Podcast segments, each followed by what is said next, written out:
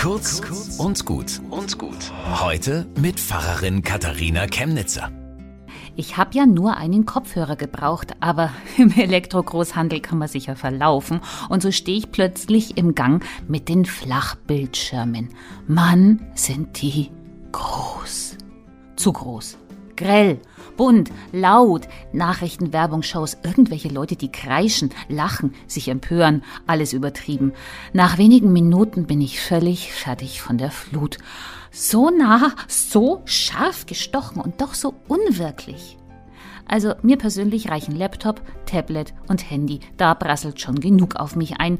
Und solche Informationen dann auch noch in überlebensgroß, also mich tät es fertig machen. Heute ist der Welttag des Fernsehens. Er erinnert an den Sinn von Fernsehen, die Menschen informieren, befähigen, begeistern für Frieden, für wirtschaftliche und soziale Entwicklung und Kultur. Ich meine, das dürfte dann schon groß rauskommen. Bis zum nächsten Mal.